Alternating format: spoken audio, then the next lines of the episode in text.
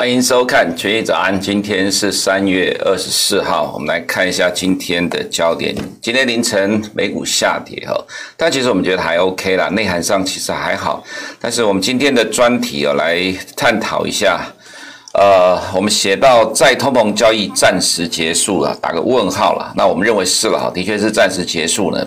这其实呢是由 A 股的暴跌所引发的结果了哈。那所以我们今天就要来看一下 A 股的暴跌如何牵动国际市场的转变啊。我们先看一下 A 股的部分哦。那国际间在衡量 A 股的指标呢，大部分都是用沪深三百或者是顶多是上证指数的哈。它呃，我们在期货界常看的 A 五十是因为它有期货可以交易，它是。呃，A 股最大的五十档权值股的组成的指数，但其实在国际间比较会用沪深三百来呃代表 A 股来衡量 A 股，因为它是呃沪深两市市值最大的三百家公司所组成的一档指数哈。那么从二月十八号之后的高点呢，呃到本波修正低点是跌了十七点零八个 percent，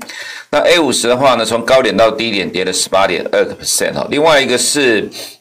恒生科技股指数哦，从高点到低点大概跌了三十 percent，所以我们之前在探讨 A 股的下跌的时候，有做个比较哦。现在的 A 股在过年之后的跌幅，大概是全世界最重，也就是说，其实，在过年之后呢，其实全世界大概只有主要股市里面的，或者说主要被观察的指数里面，呃，大概只有 A 股下跌。那目前比较明朗的状况就是 A 股的下跌呢，就是担心呃中国的官方。在过年之后呢，会开始紧缩货币政策。那其实，在两会的时候呢，中国总理李克强有提到说，不会呃货币政策突然急转弯。但是哈，但是没有试出新的流动性，就被市场认为是呃紧缩的政策的征兆了。其实我们可以看到，在昨天的 A 股重挫，它还有一个很重要原因是中国呢，呃，中国官方连续十九个交易日没有净投放的哈，这个其实在过去是少见的情况。那当然，其实中国官方理银行理由是说哈，这个现在市场资金流动性呃充沛，所以不需要放钱。那这大概坐实了从二月十八号之后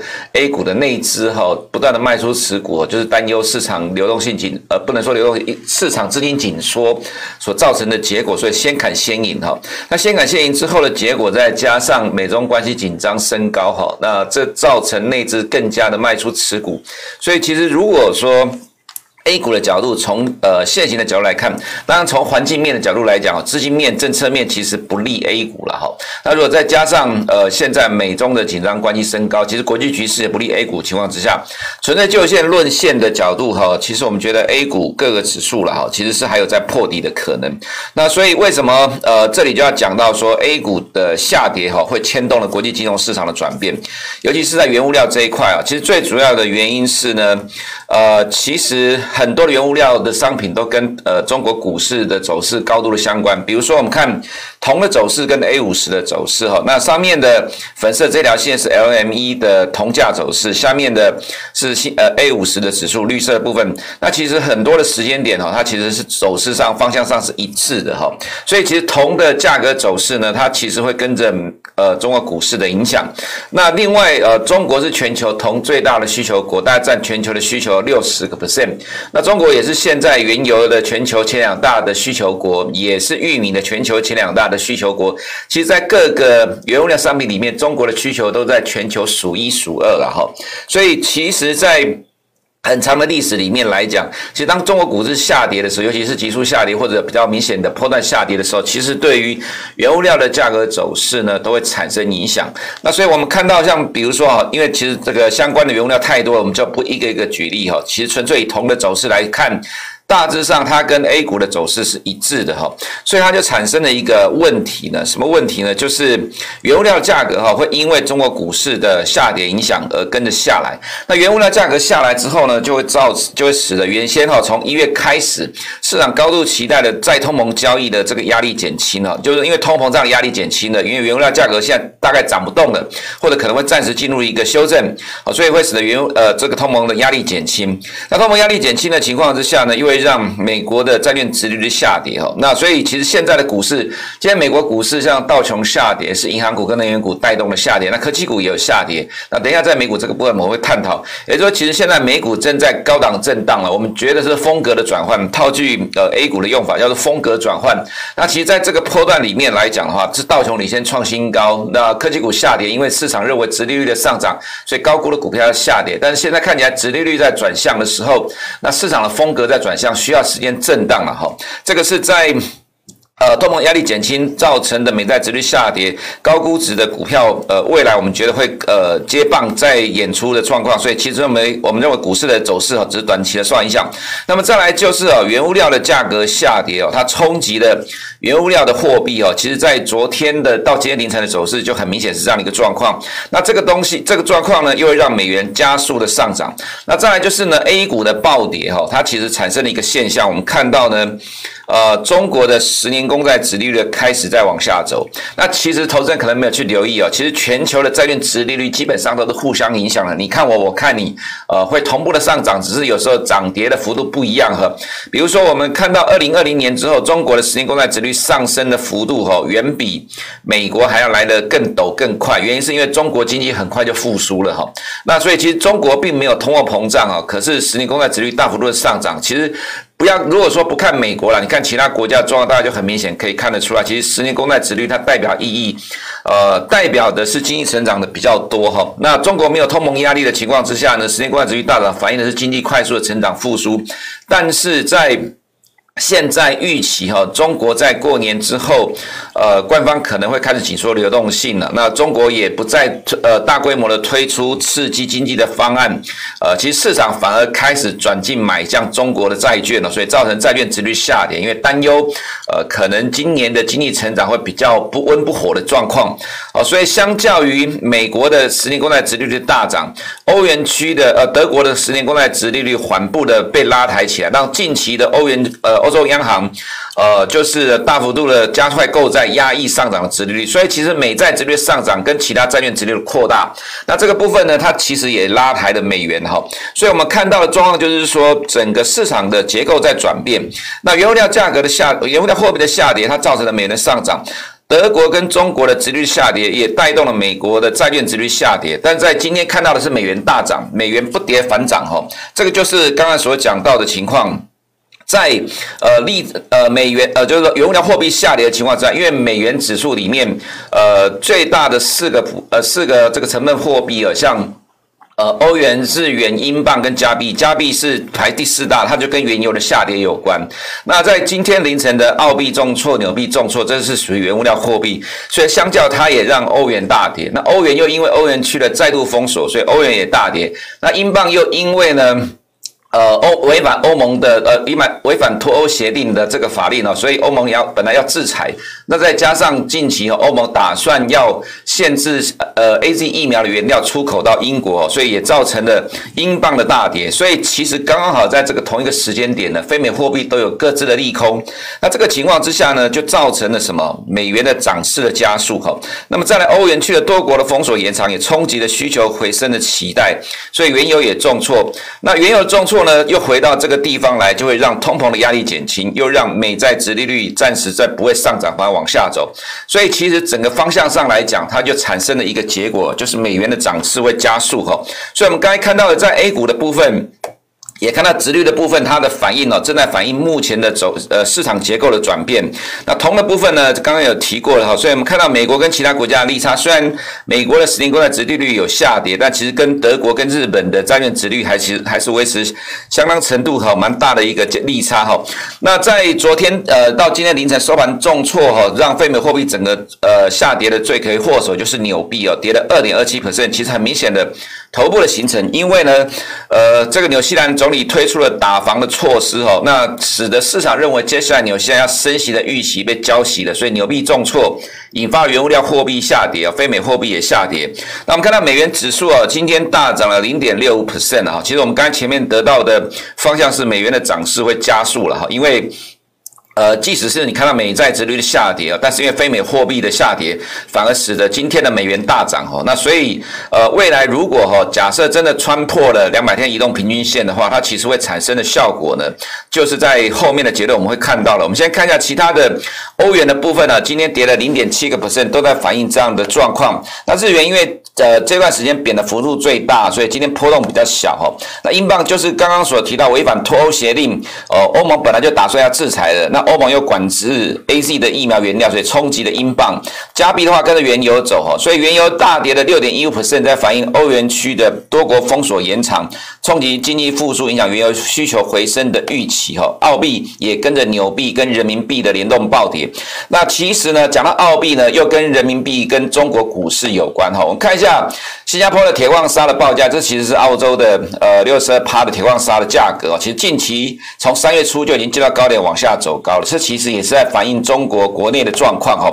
那这是澳币跟人民币的长期走势，从二零一零年之后哈，我们可以看到绿色的是人民币啦，哈，粉色是澳币，长期以来趋势是一致的哈。那从比较短期的角度来讲，这三年来看呢，其实方向上大致上完全都是呃走同样的方向，所以其实近期的人民币开始趋贬，也让澳币也跟着下来了。所以其实整个原物料的货币呢，呃，都受到。呃，中国股市啊，近期下跌的牵动哈，所以在今天的专题的结论呢，我们的认为是哈，第一个再通膨的交易暂时告一个段落哈，我们讲暂时啦，因为有很多的原物料，像比如说呃铜的部分，基本面的供需非常的强啊，但是因为它的价格的 movement 的，它其实还是会跟着中国股市在走，好，所以它。呃，我们认为其实下档空间有限，当然就是高档震荡哦。不过，即使是高档震荡，可能拉呃整理的时间也会稍微长一点哦。所以，再通我们交易是暂时的告一个段落。那全球跟美国债券殖率下滑。股市短期的震荡调整后呢，科技股会重启强势哈。再是美元升值不利新市场股市，这是今天我们专题的结论哈。好，我们再看一下今天的焦点的部分。呃，Powell 在国会的证词哦，他提到今年的通膨会升高，但不会失控了哈。这其实之前讲过很多次了哈。其实旧话重谈，呃，但是我们认为其实接下来呃，美国的债券殖利率跟全球的债券殖利率应该会开始往下走。那当然这会是一个波段的，但是这波段到底有多深，边走边看。至少目前来看，它它会有一个波段的修正哈。再是欧洲的疫情再起呢，多国延长封锁，但是欧洲股市没有跌哈，反而美国的解封概念股却重挫哈。那再来就美元升值不利新兴市场的股债市，我们强调是在局限在股债市这一块，尤其应该会是在。呃，股市这个部分呢、啊，因为现在应该不会有所谓的债务危机的问题了哈。对新市场国家而言，那有基本面的原物料下档空间有限哦。那高档震荡，这刚刚我们大概有提过了。再就是呢，中国强力的抨击回应美国跟他的盟友对中国的新疆问题制裁。呃，这个其实就是很确认的哈，确定的，其实美中之间的紧张关系升高了。其实我们的这样的看法，在这两天，我大概也看到陆续是呃国际的新闻媒体或者金融界哈，大概都提到同样的状况，美中紧张关系正在升高了哈。那另外是中国的央行连续十九个交易日零净投放哦，所以昨天中国股市呢，其实跌幅不算小，但到。呃，十二呃，到下午两点之后，拉尾盘缩小了跌幅哦。不过看起来结构的问题没有解决情况之下，A 股看起来其实投资人多方的部分呢哈，必须要保守看待啊。那么再来是跟台湾影响最大的，就是今天的盘后呢，台积电一度跌了大概五个 percent 多，那现在呃缩小大概跌了三个 percent 多。Intel 宣布将斥资超过两百亿美元在美国跟欧洲建立晶圆代工业务，那这个部分呢，大概会直接都是投资在七纳米跟以下的先进制程要跟台积电跟三星来直接竞争哈，等下这台股的部分我们会探探讨说明一下。我们先看比特币的部分啊，今天小跌零点一九 percent。昨天有人问啊，说各国央行反对啦，所以没有办法有做长期的。呃，大的空间发展，目前为止啦，哈，各国央行反对，大部分都是口头上的，少数的啦，哈，少数的央行可能有明文限制了，哈。不过，其实以欧美的各大央行来讲，因为其实最终还是要发展自己的数位货币、加密货币，所以现在大家都只是口头喊喊，并没有实际的动作。在实际动作出来之前呢，其实呃，各个银行或者机构法人都支持比特币的情况之下，我们认为呃，中期来看呢，哈，它还是会走多头走势，只是在短期从价格的。Movement 来看的话，它其实开始要进入震荡的走势了哈。再来就是呃德国股市跟欧跟法国股市哦，欧洲多国延长封锁。其实，在欧洲各国股市里面来看，其实没有什么反，没有什么激烈的反应了。但是在美国金融市场反应又比较大了哈。那我们觉得，因为亚洲股市也比较跟着美股在反应了哈，所以今天亚洲股市也会受到影响。那我们看到昨天晚上公布的美国经济数据，新屋销售的部分。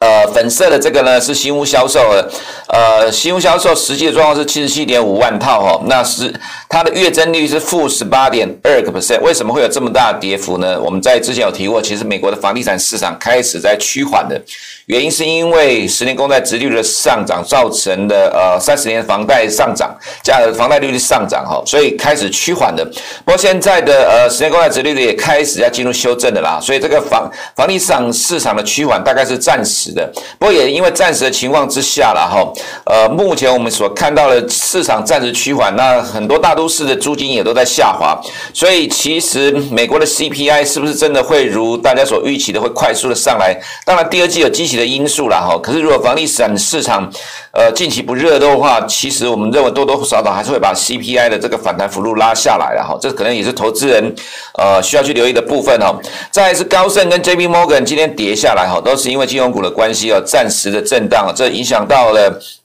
呃，今天的道琼的部分，那我们看一下今天美股哈几个影响比较大的，像 S M P 五百航空类股指数跌了四点八 percent，欧洲多国的封锁了哈，影响到国际的航线，所以美国的航空股跌幅蛮重的哈。那在 S&P 五百的能源股指数今天跌了一点三七 percent 哈，这呃冲击到原油需求回升，但是因为能源股哈今天跌幅不大，但是因为能源股是从高点到今天收盘的低点哦，大概跌了十二个 percent，其实也提前的下跌了哈，也其实股市的反应也蛮敏感的了哈，所以其实。其实这一波的美股，我们认为就是短期的震荡哦，从高档拉回的短期的震荡。S&P 五百的话，跌幅比较好一点哦。其实主要的原因是什么？我们看一下。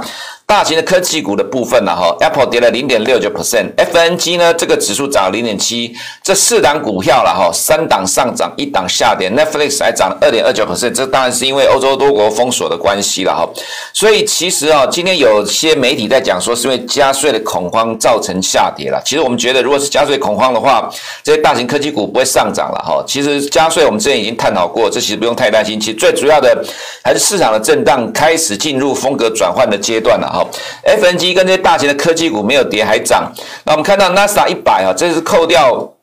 金融股的呃一。纳斯达前一百大的全值股哈，那今天只有跌了零点五三 percent，纳斯达指数是跌了一点一二 percent 啊，所以我们一直在强调，现在是风格的转换了哈。那接下来震荡几天之后，没什么意外的话，我们认为大型科技股会开始逐渐的转强，去取代前一波上涨的道琼。那么在黄金的部分跌了零点七四 percent 啊，反弹无力，最最终还是下来，即使殖利率下跌也弹不动了哈。玉米的部分涨了零点四一 percent 呢，因为拜登的三大基础建设里面有这个干净能源的部分了哈，那有环境气候的部分会推升呃生物燃料这一块，所以对于玉米黄豆也是会有支撑的。这也是我们前面一开头所提到，虽然美元升值哦，但是呃美元升值不利于原物料的走势，但有强势基本面，基本面供需强的，其实就是高档震荡了，只是整理时间可能会稍微拉长一点，像玉米黄豆。跟铜都是一样哦，高档震荡了哈。那刚刚前面有提到说，A 五十的走势跟铜的价格呃亦步亦趋了哈。其实不排除铜价可能还有低点，原因是因为 A 股如果再继续破底的话，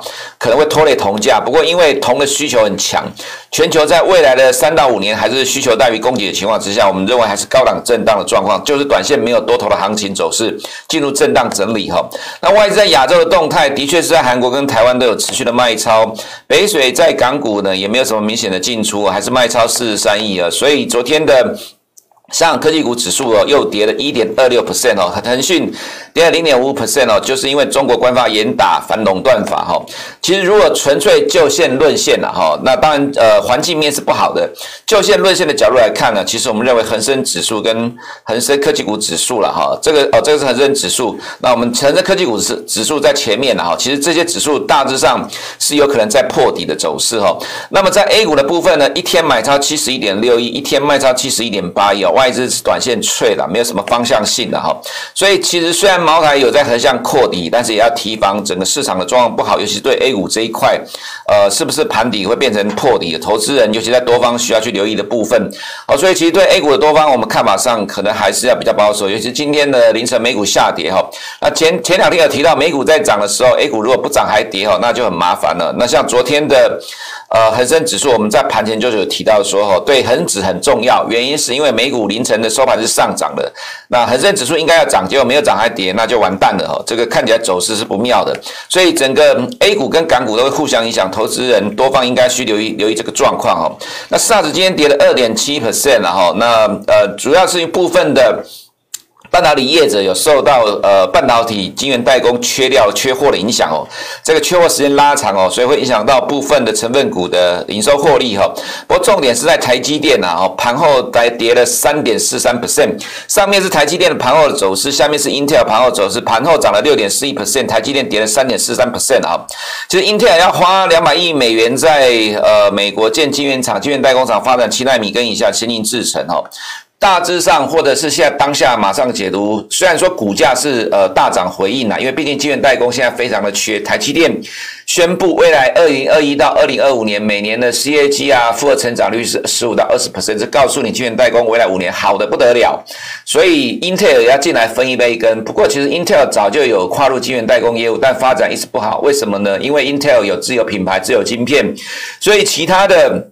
呃，竞争对手其实都一直没有在 Intel 呃投片去让 Intel 做晶圆代工，因为变成竞争对手。这就像以前三星在做代工的时候呢，其实很多的设计公司都会有疑虑，因为到最后设计的产品都被三星偷学去了哈。其实所以为什么三星的晶圆代工业务也发展的没有很顺利？那所以其实 Intel 它有很多竞争对手，比如说像 Apple 或者是呃 MD 哦，这些都是台积电的大大客户。要说 Intel 未来要大量的投资，增加很多的。晶圆厂最终这先进奈米、先进制程的产能要谁来投片？那是一个大问题哦。那 Intel 自己的产能能不能填不满，也是一个问题。所以其实虽然短线上呃股价一定会对呃 Intel 有正面的回应，对台积电有负面的回应，但这就是短期的影响了哈。那么所以今天的台股啊，一定会受到台积电盘后重挫的影响呢，今天会下跌哈。那在这段时间，红海它是单刚撑盘的角色，我们认为今天应该也是了哈。那像比如说航运股，昨天有提到，不过。没有预期到外资在玩隔日冲了哈，前一天买超七万多张，在昨天就卖超了五万多张了哈。但是因为基本面状况没有什么太大的改变，所以四月一号法说之前呢，我们认为是震荡盘间的走势。阳明也是一样玩隔日冲了哈，那被长龙股价拖累哈，所以其实就变成短线的震荡。但是在法说前缓步震荡变高的走势，也就是说，可能在这几天指数会因为台积电的下来而被拉被拖下来哈，但是其他权值股应该会出面单刚撑盘的角色，所以在前两天所讲的金融可能会因为资产负债表的净净值减损，在这两天呢，可能又会变成跳出来去撑盘的工具哈。那所以说，其实我们认为加权指数还是高档的强势震荡啦。不过。呃，美元贬值的话，多少会让外资持续的呃从新市市场的股市减码，这对台股也是会有影响。所以这个高档震荡的时间呢，可能还会再拖长哦，去等待市场比较稳定的情况，或者是说美国的科技股转强主导了涨势之后，呃，台股才会再跟着创新高。不然在短期之内，呃，看起来应该还是在区间震荡哦。以上是我们今天群益早上的内容，我们明天见。如果你不想错过最新市场动态，记得开启小铃铛并按下订阅。